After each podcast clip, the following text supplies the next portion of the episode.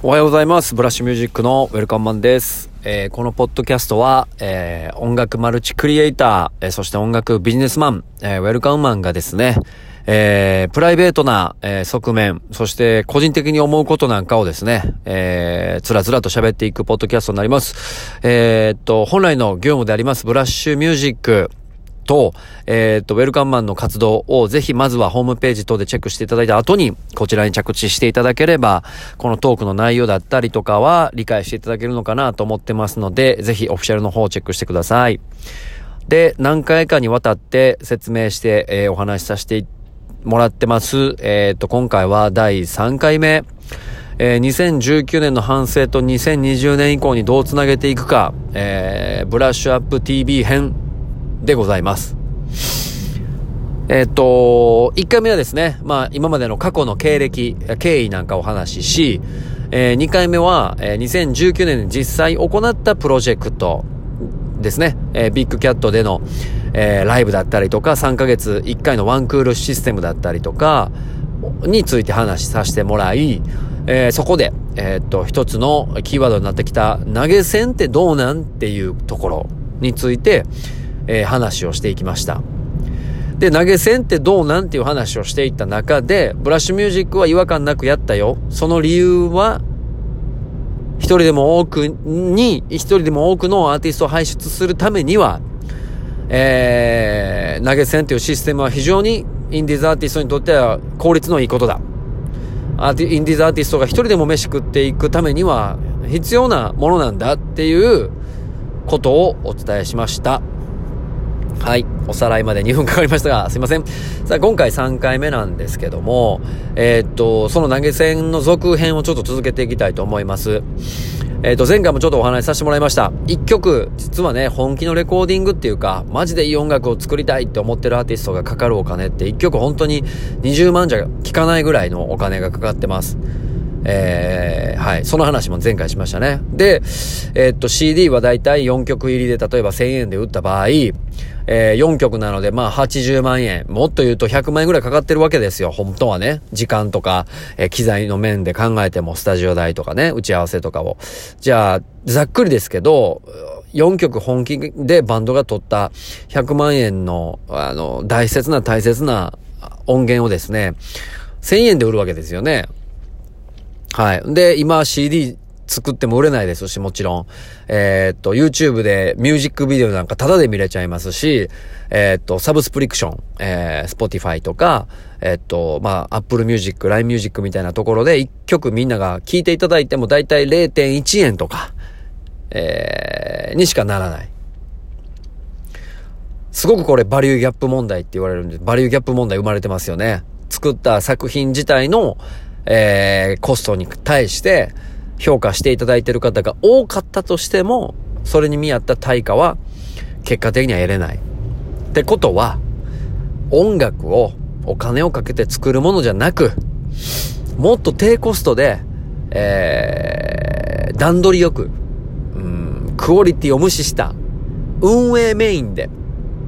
てなってくるわけですよね。これがね、日本の音楽ビジネスの根幹の中でね、本当に日本は独特に世界と比べても独特に進んできたんですよ。で、そこの効率を上げてきたわけですよね、日本の音楽ビジネスは。だから、海外の有名なアーティストとかだいたい2年から5年かけて1枚のアルバム作るんですね。もうそれだけにフォーカスしてですよ。でも日本のメジャーアーティストって1年に1枚アルバム出さないともう倒れちゃうんで、じゃあまだ売れてない若手の新人のメジャーアーティストは1年間に1枚アルバム出す。でも、一番の収益はどこやって言われたらやっぱライブでギリギリ集客してなんとかみたいな感じやから、毎日ライブして、全国津々浦々回ってね。で、移動しながらレコーディングして、車のハイエースでね、ボロボロのハイエースの中でヘッドホンかけながら曲作って、でも、10日ぐらいしかレコーディングの費用がないから10日間缶詰でもう編集から何から撮りから全部やってやっとアルバム出せたいってまたツアー回ってみたいなね、まあ、そういうのを経験してきたので えっと音楽ちゃうやんみたいなことになってくるんですよね。音楽に向かってる時間がなくなってくるんですよ。まあこれはまた話が違うとこに行っちゃいますので、まあ、戻してくると、ここでまとめておきます。えー、っと、対価、音楽を作った制作費用コストに関し、対して、実際、えー、っと、音源の、えー、販売として、えー、対価が非常に戻ってこない仕組みに世の中が今なっている。お、ということはどうやら音楽でお金儲けすることはどうやらできないぞ。でも音楽はみんな作りたいぞ。じゃあどうしようかってなった時に、クラウドファンディングとか、えー、投げ銭とか、えっ、ー、と、海外でね、パトレオンっていう、まあ、直接アーティストに支援する仕組みとかがあるんですけど、パトレオンみたいな支援する仕組みができてきて、ここでなんとかアーティストは活動することができていて、その代わり音楽は一生懸命作って時間かけて、えー、対価はかかったけども、普段支援していただいてるので、お返しとして僕たちが、私たちが作った音楽を無料で聴いてねって僕こっちの方が全然ウィンウィンやと思うんですよね。まあ時代の流れもそうなってますし、実際はね。じゃあ、そういう観点から見たら、このアーティストを応援してあげよう。このアーティストを応援したい。いい音楽作ってるし、もっと世の中に認めてもらい、ももらってあげたい。という意味合いで支援するっていうのが、僕はすごく綺麗なお金だと思います。むしろ、CD を握手券のために100枚とか200枚とか買う、あの、仕組み、えっ、と、実際やってるアーティ、アイドルが悪いとか、あの、そういうことを言ってるんではなくて、その仕組みが良くないと。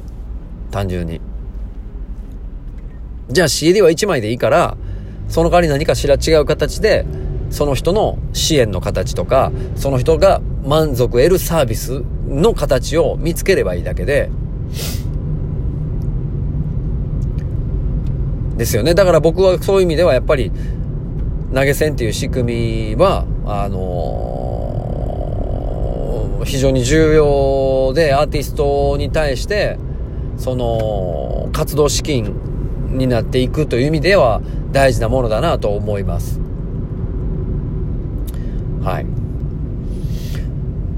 で、えっと、投げ銭をより加速させるために、去年はビッグキャットっていうステージだったり、賞金10万円っていう、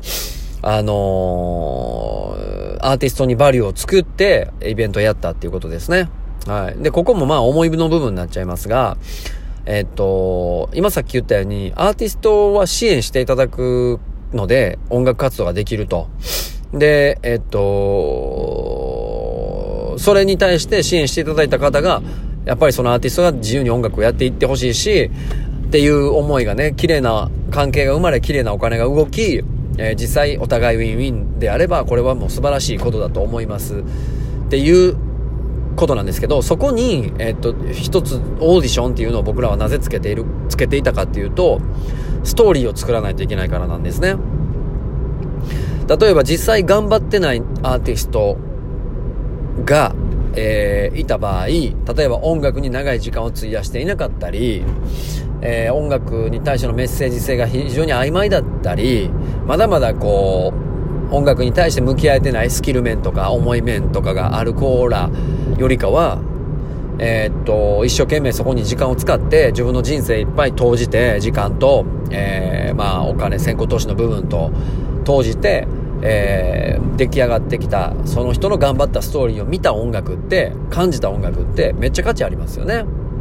だからオーディションという形でストーリーを作って、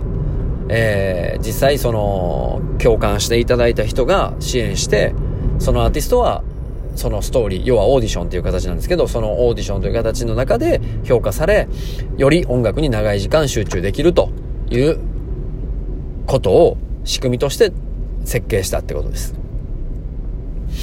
で、それはもう3年前に設計したんですよね。それはもうクラウドファンディングのいきさつと一緒だったんですけど、クラウドファンディングもやっぱり一緒で、えっと、支援していただこうと思ったら、やっぱりこう、プロジェクトリーダーがどれぐらい思いを持って発信できるか、足稼いでいろんなところにお願いしに行くか、えー、メッセージをしっかり伝えれるかっていうところが一番大きくなってくるので、投げ銭も一緒でオーディションっていうストーリーを作った時点でどれぐらいその人が本気出して頑張れたかっていうところが結局対価として評価される部分なんですよねうんそう。だから、えっ、と、クラウドファンディングからの延長線上で投げ銭っていう仕組みは非常にスムーズに入れたし、この投げ銭にイメージ悪いなと思ってた方も、納得いただけたんじゃないでしょうか。投げ銭だけで10分経っちゃいましたけども。